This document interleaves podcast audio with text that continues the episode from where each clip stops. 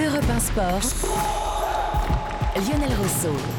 Jusqu'à 23h sur Europe 1 avec Marc Libra, Eric Huette et Grégory Schneider. Nous allons revenir sur cette victoire précieuse de l'Olympique de Marseille. C'est pas la plus spectaculaire, ce n'est pas la plus impressionnante, mais celle-là, elle coûte cher et euh, elle permet à Marseille, je le disais tout à l'heure au classement, de faire un mini break et surtout de se relancer après une série un peu compliquée, la défaite euh, contre le Paris Saint-Germain et l'élimination en Coupe de France. Grâce à Kolasinac, 1 à 0 donc pour Marseille face à Rennes. On se projettera tout à l'heure sur les autres principaux résultats avec euh, réaction de Laurent Blanc notamment ou de Ruben Aguilar pour les Monégasques qui font pas une bonne opération puisqu'ils ont concédé le match nul à 3 sur le score de 2 buts partout. Mais Eric Huette, arithmétiquement parlant, cette victoire de Marseille, elle est particulièrement importante. Elle peut peut-être relancer totalement l'OM et lui donner l'impulsion pour euh, arracher la deuxième place. Effectivement, elle est importante parce qu'elle permet euh, donc d'accroître un petit peu l'avance par rapport à, Monaco et à Lens. Et elle est importante parce que c'est le rebond qu'attendaient tous les supporters marseillais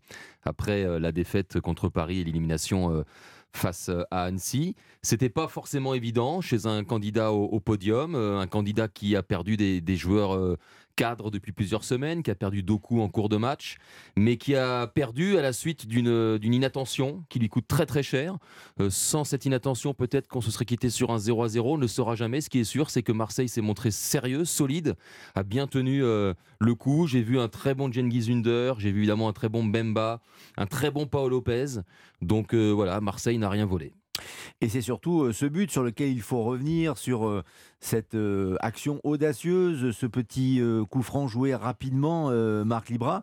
Et vous le disiez à juste titre tout à l'heure, ce sont des actions, des opérations qui se réalisent assez rarement désormais dans le football d'aujourd'hui. Oui, non, mais c'est vrai que sur, sur cette action-là, quand on voit qu'on a une défense, il y a un coup franc qui est sur le côté, on a une défense qui est, qui est vraiment alignée. Ils ont dû demander à l'arbitre est-ce que c'est bon, est-ce qu'on peut y aller? Il a donné le feu vert. Et puis une est Pourquoi ils sont le côté. les Rennais? Pourquoi ils s'alignent comme ça Ils attendent en, victime, expiatoire ben Parce qu'ils pensent qu'il euh, va y avoir sûrement un ballon qui va être donné au second poteau. On a les centraux qui alignent leur défense, donc qui demandent à rester en ligne. Et, ce qui est clair, c'est que sur les images après du but, Kolasinac est absolument seul, puisque Under peut centrer tranquillement, puisqu'il a pris un ou deux mètres, et Kolasinac arrive tranquillement plat du pied. C'est ce qu'on travaille à l'entraînement tout le temps. Et c'est sur ce. Alors je pense que les joueurs vont en parler, que c'était très l'entraînement, mais par contre, il faut le faire à bon escient. Et là, il a été parfaitement réalisé. Et, Rennes se fait piéger, puisque on a vu quelques instants après, il y a un coup franc pour Rennes, ils vont essayer de le jouer à deux, mais on voit Chancel Mbemba qui n'est pas sur la même ligne. Il se décale à 3-4 mètres, parce qu'il faut prévoir l'impensable. Marseille, avec l'expérience, ils ont su le faire. Rennes n'a pas su le faire. Mais la victoire, elle est exceptionnelle. Avec ce qui s'est passé cette semaine, les maux de tête, les problèmes euh, et les résultats, c'est presque euh, inespéré la victoire, mais là ça relance complètement Marseille.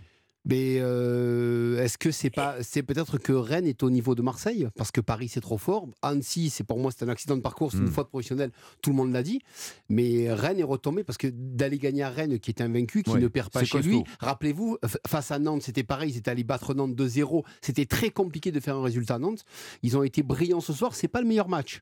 Par contre, on a vu que quand ils ont marqué, eh ben, on gère un petit peu, on est dans la gestion la plus totale. Et Marseille, meilleure équipe à l'extérieur. Meilleure équipe à l'extérieur. Et ils n'ont pas souffert. Hein. Paul Lopez n'a pas souffert en seconde période. Hein. Ça fait 7 victoires d'affilée à l'extérieur. 7. Hein. Exact. C'est énorme. Non, non, c'est énorme. Et euh, c'est vrai que Marseille frappe un grand coup, Grégory Schneider, pour vous aujourd'hui, même si la manière n'était pas forcément là. Parce que sans le coup franc euh, que nous décrit Marc Libra, ça aurait pu se transformer en un match nul. Et les Marseillais n'auraient pas été mécontents. Exactement. Même s'il y avait eu match Moi, nul. Moi, j'ai l'impression qu'ils ont un peu changé la. J'ai l'impression qu'ils ont un peu changé la manière. J'ai vu bien moins de. J'ai vu moins de projections. J'ai vu, j'ai vu des joueurs qui étaient plus, euh, comment dire, j'ai vu une équipe qui était beaucoup plus en place, puisque d'habitude il y a quand même du mouvement, il y a quand même des permutations, il y a des. Alors bon, c'est c'est certes mais, mais tu marques quand tes mecs se projettent, alors qu'en première tu marques pas.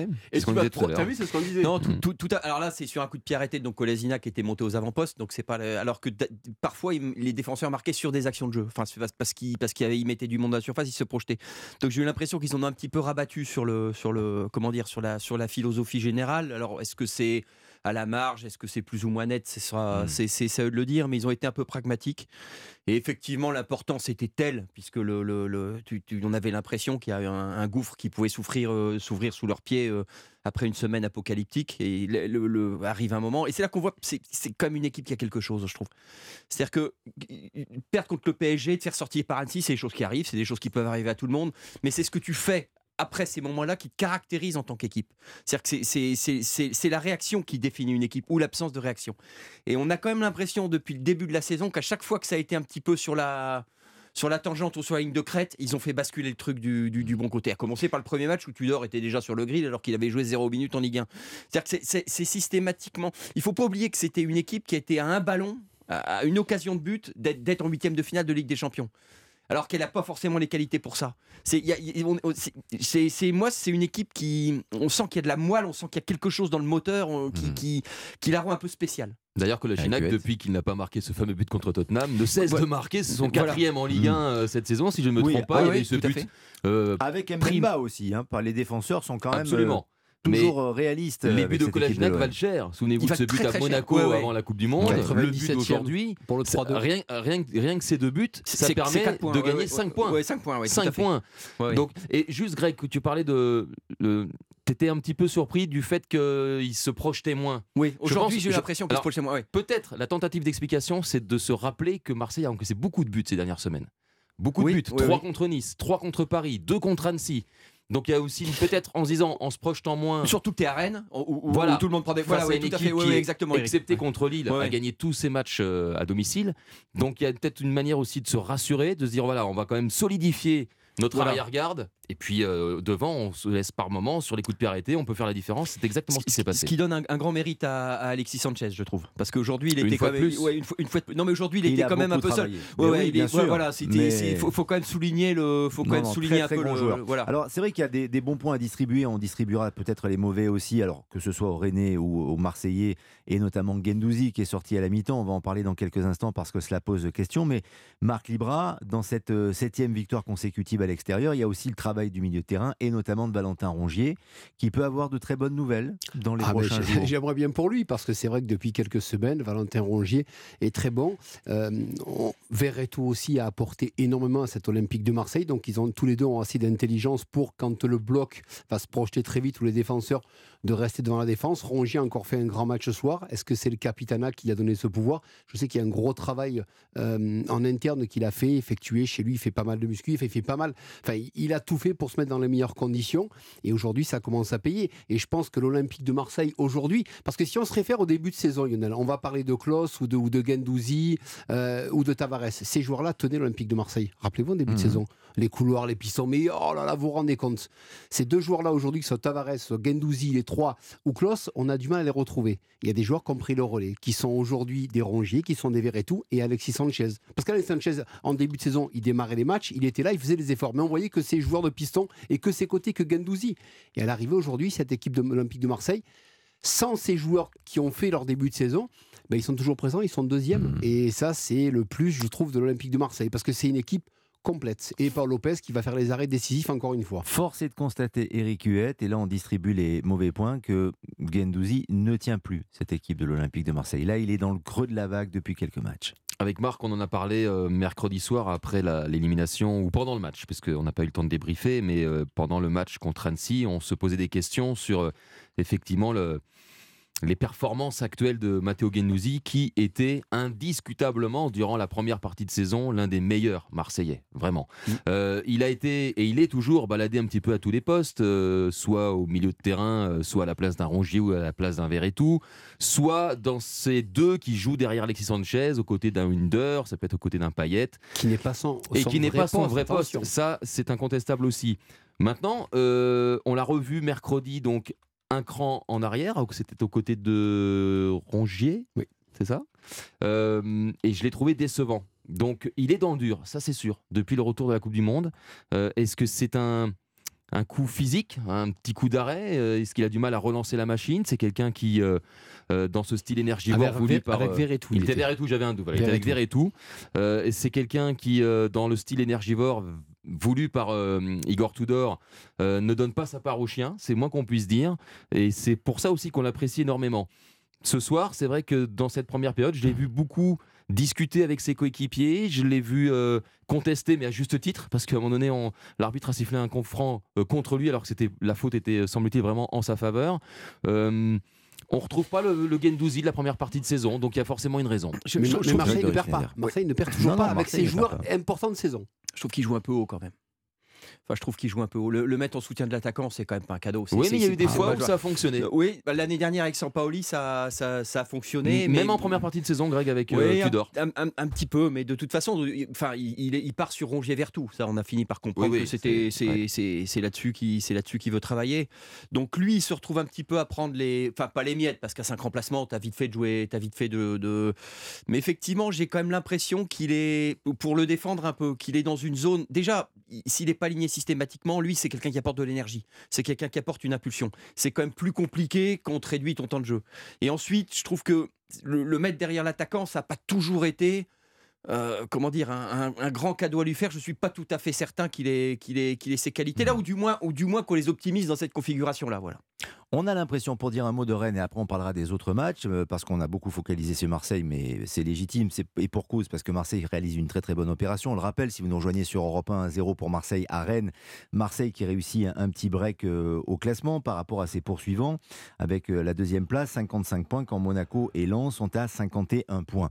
Donc tout est encore possible, mais pour Marseille, c'est une très très bonne opération. Pour Rennes, en revanche, on a l'impression que le club a perdu un peu la flamme avec la perte de certains joueurs qui ont été blessés. Ça a été le cas de Doku encore aujourd'hui et Terrier précédemment. Et euh, cette euh, mentalité, cette, euh, ce que vous décriviez tout à l'heure d'ailleurs très bien pendant le match, n'est plus là. La, preuve en est le manque de concentration sur le but qu'ils prennent avec le coup franc rapidement joué par Marseille. Toujours, on a toujours l'impression, enfin je sais pas, je, vais laisser parler, mais d'une histoire sans fin un petit peu. C'est-à-dire qu'ils ils ont toujours les mêmes qualités, ils ont toujours les mêmes défauts. Moi, j'ai fini par me dire qu'en fait, si, si, les joueurs, enfin, comment dire, ce sont ces joueurs-là Levro Magère est ce joueur-là, euh, Bourigeau est ce joueur-là, euh, peut-être que Doku ou Kalimwendo sont ces joueurs-là. C'est-à-dire ce ne sont pas forcément des joueurs qui peuvent aller plus haut et, bastonner toutes les semaines. C'est-à-dire que c'est des joueurs qui vont et qui viennent. Qui, Alors après, ils, honorent le football de, cette manière. On voit des matchs magnifiques, sont des, sont des beaux joueurs. Mais on sent quand même un petit peu à, Marseille qu'il hmm. y, a un profil euh, de, un peu d'expandables, ou je ne sais pas comment vous décrire ça, mais c'est un peu des gros cums quand même. C'est, non, mais c'est des cums si tu les sors, si, c'est des joueurs, si tu les sors par la porte, ils rentrent par la fenêtre, si tu les sors par la fenêtre, ils rentrent par la cheminée. Enfin, il y a des, bah, d'ailleurs, aujourd'hui, ils sont rentrés par la cheminée avec le coup du coup franc. C'est-à-dire qu'il c'est, des types qui, vont trouver un peu des solutions, même quand il n'y en a pas, en fait. Et, et Rennes, il y a un côté un petit peu je dirais un petit peu foot euh, costard cravate un peu c'est propre sur soi c'est beau à voir mais, mais à, un moment donné il faut un peu plus de, moelle peut-être. Il, va manquer peut-être à Rennes le, joueur euh, parce que la plupart des joueurs sont talentueux, c'est une très belle équipe qui, quand vous n'avez pas de soucis, quand vous ne perdez pas Terrier, quand vous ne perdez pas vos, défenseurs, euh, voilà, est-ce qu'ils ont un Gendouzi qui, même s'il n'est pas très bon, c'est un gueulard Est-ce qu'ils ont un Kolasinac qui va avec l'expérience La perte de Terrier, notamment, le mettre à jouer. Mais, même avec Terrier, c'est une équipe, et surtout Amari Traoré, le capitaine. capitaine qui est énormissime. Est-ce que vous avez ces joueurs un petit peu gueulards qui sont capables de faire la différence? Là, malheureusement, on se rend compte que cette équipe, elle est, elle est propre sur elle. Et jusqu'au bout, elle, elle, le subit. et euh, il n'y a pas forcément de réaction. Alors, des fois, elle va se, rebeller, mais c'est pas dans le bon sens. Mhm. Donc, c'est ça qui fait un petit peu, ce qui est dommage pour elle. Leur saison n'est pas encore tout à fait jouée. Non. voilà, il y a encore du temps. Mais c'est vrai que sur ce match-là, il y avait quelque chose à faire. Entre la 7 et la première place, euh, c'est quand même, alors non pas serré, mais il peut se passer encore beaucoup de choses. 7 Nice, 42 points. 6 Lille, 45 points. 5 Rennes, 46 points. Quatrième Lens, 51 points. Troisième, Monaco, 51 points. Deuxième, Marseille, 55. Et le Paris Saint-Germain est à 63 points. Parlons de Monaco, justement. Marseille a réussi cette victoire à Rennes, s'est relancé, mais surtout a profité, bénéficié du match nul de Monaco à 3, du match nul de Lens contre Lille, du match de nul de Nice également. Donc c'est une très bonne opération. Les Monégasques ne savaient pas euh, tout à l'heure à 13h, quand euh, le coup d'envoi a été donné contre 3, que Marseille allait s'imposer euh, ce soir. Mais il y a de la frustration quand même du côté de, Monaco, avec un doublé aujourd'hui de Wissam Ben Yedder et sur l'ensemble de la rencontre face à des Troyens qui sont en difficulté. Monaco aurait pu espérer sans doute mieux, mais Ruben Aguilar, le défenseur monégasque, au micro de Damien Ardois, est frustré. C'est sûr que c'est frustrant, on aspire à jouer le, tableau parce qu'à un moment donné on avait la victoire, mais voilà, pas tout jeter non plus, on perdait dans ce match, voilà c'est dommage parce qu'on a eu surtout beaucoup de situations, qu'on aurait pu euh, l'emporter bien avant. Donc voilà, il faut continuer, il faut repartir d'ici la tête haute. L'année c'est long, il y a beaucoup de matchs, la fatigue qui commence à s'installer. Mais voilà, après, euh, on n'a pas d'excuses. On a eu une semaine pour se préparer. Donc voilà, maintenant, comme je vous l'ai dit, il reste 12 matchs. Il faudra se préparer au mieux pour effectuer chaque match, pour gagner chaque match. Ça va être dur jusqu'à la fin. On sait que la Ligue 1, c'est un championnat compliqué. Chaque équipe est difficile à jouer. C'est important de retrouver le podium et surtout de ne pas le lâcher. Et la semaine prochaine, on joue une très belle équipe de Reims qui est sur une bonne lancée. Donc à nous d'être plus forts. Et les Monégasques font les comptes à l'image de Ruben Aguilar et Eric Il reste 12 matchs. Oui, euh, il a très bien résumé la situation, Ruben Aguilar. On est encore loin de la, ligne d'arrivée. Ce qui est sûr, c'est qu'aujourd'hui, euh, Monaco peut s'en vouloir d'avoir laissé euh, échapper la, victoire alors qu'ils étaient menés 1-0 qu'en 3 minutes grâce à Wissam Ben et euh, la connexion d'ailleurs euh, Bolo qui est entré en jeu et Wissam Ben a parfaitement, parfaitement fonctionné. Ils avaient semble-t-il fait le plus dur en renversant cette équipe troyenne. Et au final eh bien quelque part cette équipe de Monaco est un petit peu retombée dans ses travers puisque elle encaisse un but en, fin de match. Euh, comme elle avait encaissé ce but à la 98e minute face à Marseille avant la Coupe du Monde comme elle a encaissé en début de saison euh, un but qui lui a coûté très cher en Ligue des Champions sur la pelouse du PSV Eindhoven. Donc il ne faudrait pas que cette fois-ci les hommes de Philippe Clément euh, retrouvent justement ces, ces méfaits et euh, se fassent euh, un peu harakiri parce que franchement, à 2-1 cet après-midi, plus personne n'y croit à la victoire troyenne. Et il y a des joueurs qui sont en dedans. On a parlé donc de Matteo Gendouzi à Marseille.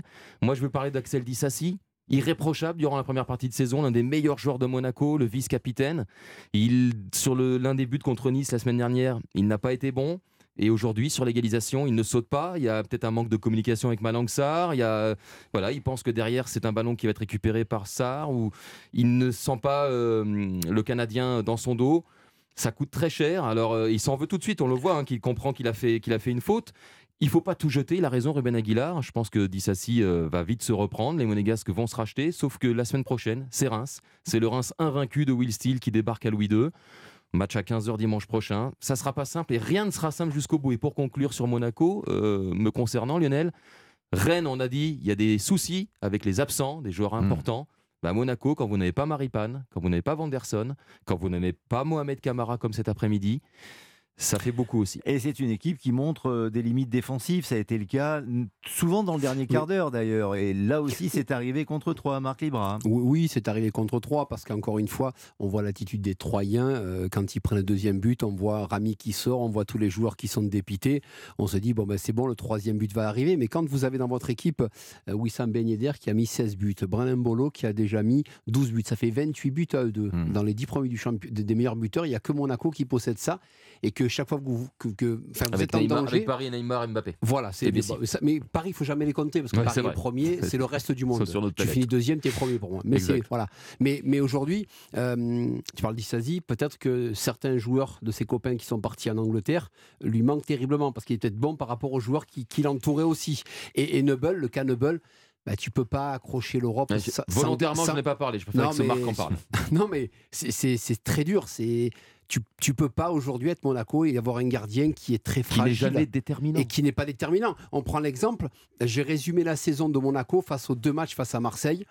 Euh, et, le, match retour à Marseille, Monaco doit mener 4-0 à la mi-temps, il y a, a 1-0, et puis en seconde période, Nebel remet euh, Marseille dans le sens de la marche sur un ballon un peu anodin, il va le mettre Alex Sanchez, il marque. Alors ils ont fait 1-1, mais, c'est dommage. Et on ne peut pas aller loin sans un grand gardien. Ils ont des grands attaquants, pas de gardien. Une équipe de Monaco friable, une équipe de Lens un peu dans le dur physiquement. Tout ça, ça fait les affaires de Marseille, tout de même, Grégory Schneider. Ouais, on a l'impression qu'ils sont. Enfin, pas, pas, par défaut, parce que ce serait, ce serait leur manquer de mhm. respect, mais on a l'impression effectivement que Lens. Euh, moi, il y a quelque chose qui m'a énormément marqué euh, hier, c'est le changement tactique à Lens qui pour la première fois ah, avec 4 ouais, hein. c'est-à-dire qu'ils ont fait à partout. D'habitude, ils jouent à 5 derrière avec, avec des pistons. Là, ils ont joué à 4 et je, je, c'est quand même c'est quand même le signe que, que est en train de touiller la, est en train de mélanger le jeu de cartes en essayant de tomber sur un as euh, à un moment donné quand il, il, y a, c'est, ouais, voilà, il, cherche en fait, il cherche. Il peut pas bluffer très longtemps. Bah, il, cherche et c'est, c'est difficile. Hier, ils sont quand même dominés par Lille. On sent que Lille, c'est une ah, équipe. Lille, les ont bougés à la fin match. Lille les ont bougés. On sent que c'est une équipe